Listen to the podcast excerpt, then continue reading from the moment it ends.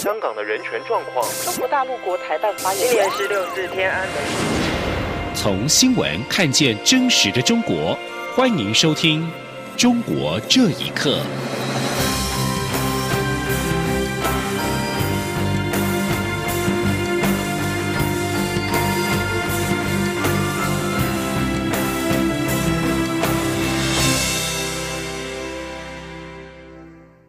听众朋友们，晚安，欢迎收听《中国这一刻》，我是李自立。中央流行疫情指挥中心今天宣布最新的防疫措施：自二月六号起，居住地在中国的大陆民众暂缓入境，而入境民众如果有中港澳的旅游史，必须列居家检疫的对象。另外，指挥中心也宣布，即日起提升港澳的旅游疫情警示，提升到第二级，提醒前往当地的民众应该做好防护措施。记者张昭伦的报道。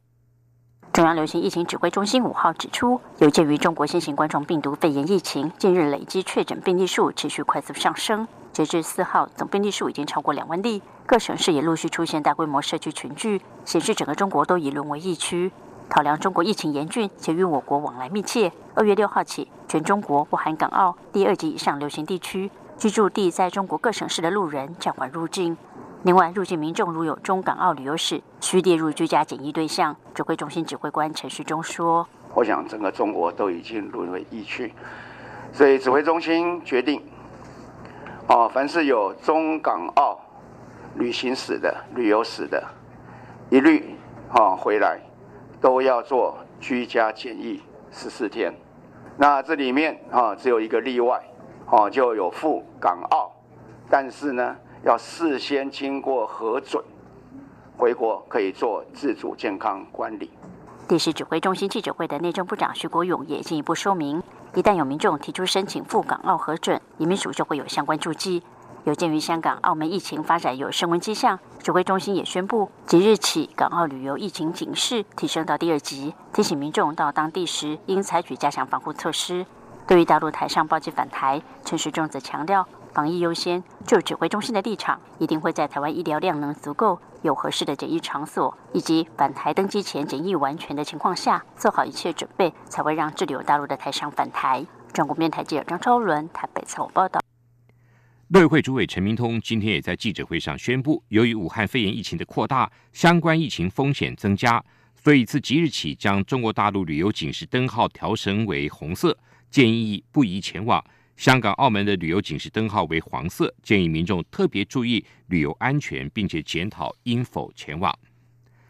首批从武汉接返回台的名单引发讨论。陆委会主委陈明通今天在记者会上表示，外传所谓非本国籍人士主要是陆配，并且都拥有台湾的居留证。但是陈明通强调，由于首批接返人员当中出现了确诊病例，因此第二批人员的接返时间除了考量。隔离收容能量之外，更重要的是防疫要做到滴水不漏，才会启动下一波接返作业。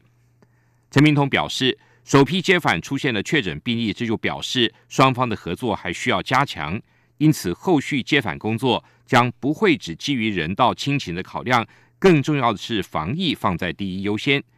政府制定出了接返滞留武汉国人的三项处理原则，分别是提升。防检疫工作的确实度，优先旅客名册必须协商达成一致，并且先交给我方审查；而隔离收容场所要先做好充足的准备。为了控制武汉肺炎疫情扩大，香港特区行政长官林郑月娥也在今天下午宣布，凡是从中国大陆入境香港的人士，包括香港大陆居民跟其他旅客，都需要强制接受检疫十四天。林郑月娥并没有说明这项措施将如何的执行，但是他表示希望这项新措施在八号凌晨生效，以进行相关法律工作，并让受影响的市民在未来两天做出所需要的安排。林郑也表示，这项措施严厉，预计大陆入境人士如非必要跟紧急的情况都不会前来香港。同时，他也相信香港居民不会随意离开香港前往大陆。另外，林郑也宣布，启德邮轮码头跟海运大厦邮轮码头服务将会及时的暂停。截至目前，香港的武汉肺炎确诊病例为二十一例，已经有一个人死亡。中国武汉肺炎疫情持续的延烧，当局的管控危机日益加深。黑龙江高级人民法院近日发出通知，将严打与肺炎疫情相关的刑事犯罪，最重可判死刑。法界人士认为，大致是符合国际标准，但是问题是，官方的这把秤要往哪里倾斜？人权人士也忧心，当局是以打击防疫犯罪为借口，钳制言论自由。请听以下报道。武汉肺炎疫情造成中国社会弥漫恐慌，民众担心染病，当局则是忧虑社会不稳会影响到政权的稳定。中国黑龙江高级人民法院在近日发出紧急通知，强调要严惩涉及疫情防控的犯罪，最终判处死刑，同时列明传播与疫情相关的不实资讯者，最终判刑十五年。维权律师谢艳义对黑龙江高院这份紧急通知的出发点提出质疑，他表示。人民的知情权是非常重要。不知道当局这项政策的目的是什么？是警告官员、政治老百姓，还是对上面交差？现在无从判断。谢延义认为，这份紧急通知列出的刑罚大致符合国际标准。问题是，当局的秤往哪里倾斜？他说：“有多大的权利，就要承担多大的责任。多官员他是明知道疫情要发生，疫情可能传播。”由于他们的疏忽大意，或者是甚至是故意的放放任，导致了疫疫情啊这种大面积传播，是不是他们这些当权者，甚至中央的构成了这个犯罪？我说卫健委也好，湖北省也好，这多少官员，我不说人头落地啊，那至少要绳之于法呀。而国际人权组织国际特赦中国研究员潘家伟则是担心，当局会以打击防疫犯罪为借口，钳制言论自由。他说。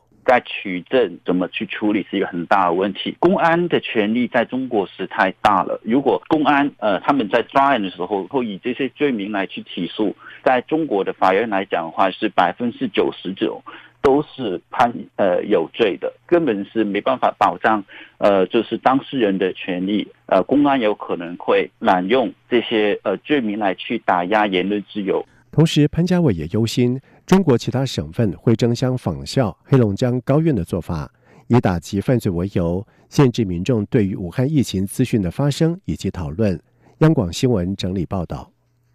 中国武汉肺炎疫情持续扩大，早在去年底就已经有八位医护人员提醒相关的病例，当局却指责为不实资讯，并且传唤训诫处理。在北京的人权律师陈海四号状告武汉警方滥权。要求当局撤销对八位医护人员的处罚，并且给予国家赔偿。请听以下报道。早在去年十二月，包括武汉市中心医院眼科医生李文亮在内的八位前线医生，就向外界披露武汉出现类似 SARS 的病例，但是被武汉公安以转发不实资讯、造成不良社会影响为由传唤训诫。如今看来，这些讯息并非捏造。人权律师陈海在维权网发布控告书，指出武汉市公安局的负责人和相关责任人员对八名医务人员的传唤训诫书没有事实依据和法律依据，并使国家和人民利益遭受重大损失，应当追究刑事责任，立即撤销其职务。控告书还要求当局撤销对八名医务人员的处罚，并给予国家赔偿。陈海接受自由亚洲电台访问时说：“他不是谣言，他是一个正常的情况。”关键是它没有社会危害性，它这个是有利于大家去提高这个预防啊，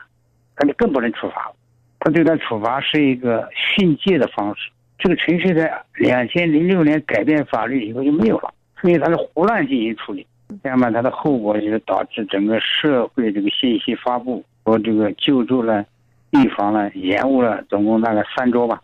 其实，在甘肃、浙江、河南、江苏、内蒙古等地，相继有民众因为散布疫情谣言而遭到行政拘留或处罚。另外，也有维权人士和律师在网上发布关于疫情的资讯和评论受到骚扰。值得注意的是，每当中国发生重大社会事件时，中国政府似乎经常以指责市民发布不实消息来压制民间声音。这次武汉肺炎疫情爆发至今超过一个月，中国官方瞒报、谎报疫情，民间组织只好自发进行救助，却遭到政府打压。留美法律学者滕彪受访时表示：“资讯越不透明，谣言就会越多。但现在中国官方并不在意隐瞒资讯会造成多大的社会损失，也不愿意民间的力量监督和了解整个政府运作的情况。央广新闻整理报道。武汉肺炎在持续的扩大，不但影响民众的生活，而各企业的经营也陷入了困境。北京当局近日针对中小企业推出了连串的优惠措施，能否有效的挽救这些濒危的企业生存？旅美企业家胡立任认为，对于依赖海外贸易订单的中小企业来说，给予贷款、减税等措施固然有所帮助，但都不是根本的解决之道。请听以下报道。对于大多数的中国企业来说，春节原本是销售旺季，但武汉肺炎疫情迅速的传播，因应防疫需求，各地的商场关门、道路封闭，使得众多企业的业绩直线下降。在哈尔滨市经营百货的业者接受自由亚洲电台访问时表示，市中心的大型商场关门，使得他只能靠网络销售来勉强支撑。但商品多来自进口，而部分上游供应商已多倒闭，开始担心货源的问题。他说：“现在很担心，就是我这边库存销售完之后，呃，这个供应链不能正常恢复。如果能恢复的话，那这几个月肯定是损失很大了。就是今年的话，就不知道什么情况。呃，反正能维持就是很不错了，就谈不上什么发展。”一家年销售额达到三千万元人民币的浙江轴承公司，如今也无法生产。公司值班人员表示，公司的营运已基本上停摆。他说，外地员工回不来，政府也不希望开工，尤其上游单位没开工，公司也很难开工。不仅小商家，国有大中型的企业也受到冲击。中国企业研究院首席研究员李锦指出，疫情对于企业的影响，服务业大于制造业，民营企业大于国有企业，小微企业大于大企业。中国财政部近日发布通知，要扩大对受疫情影响的个人和企业贷款贴息支援。也有地方政府推出相关的政策，要减免中小企业房租和税费，并允许他们延期缴纳税款。旅居美国的企业家胡立仁认为，对于依赖海外订单的中小企业来说，给予贷款优惠、减免税费等固然有所帮助，但都无法解决根本问题。他说：“真正的这个企业要把它企业要把它恢复，其实还是要靠它的订单。”持续的订单来恢复的，现在像这种爆发性的事件，不确定性很强，那么他怎么办呢？他只能通过其他的全球采购来进行确定性的供应商。二零一九年，中国的国民生产总值增速一路下降，虽然官方推出了连串的企业优惠措施。但是众多企业仍然苦不堪言，而当前武汉肺炎的疫情冲击，对于许多经营困难的企业来说，可能就是压倒骆驼的最后一根稻草。央广新闻整理报道。根据中国大陆媒体报道，武汉儿童医院今天确诊了两例新生儿新型冠状病毒，也就是武汉肺炎的病例。最小的确诊婴儿出生只有三十个小时。新生儿母亲是武汉肺炎的确诊患者，专家推测可能存在母婴垂直感染的传播途径。中新网报道，武汉儿童医院新生儿内科主任曾凌空医师表示，这起病例显示应该关注武汉肺炎可能存在母婴垂直传播的途径，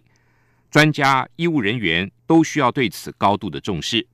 根据报道。武汉肺炎疫情发生后，考虑到受感染孕产妇生产后新生儿可能存在感染的问题，武汉儿童医院此前已经按照传染病病区的标准，专门开辟了一个疑似以及确诊武汉肺炎新生儿的收治病区。中国政府二零一三年开始大力倡议的一带一路跨域的经济计划，近来再传受挫的消息。根据法新社报道，泰国政府已经喊停由中国主导的湄公河开发计划，也为环保人士捍卫东南亚这条最重要的水路带来难得的胜利。北京计划要打造一条从中国云南往南的水路贸易路线，与南方数千公里以外的湄公河国家，包括缅甸、辽国、跟泰国还有越南连接起来。泰国政府在四号宣布，已经决定要停止这项计划。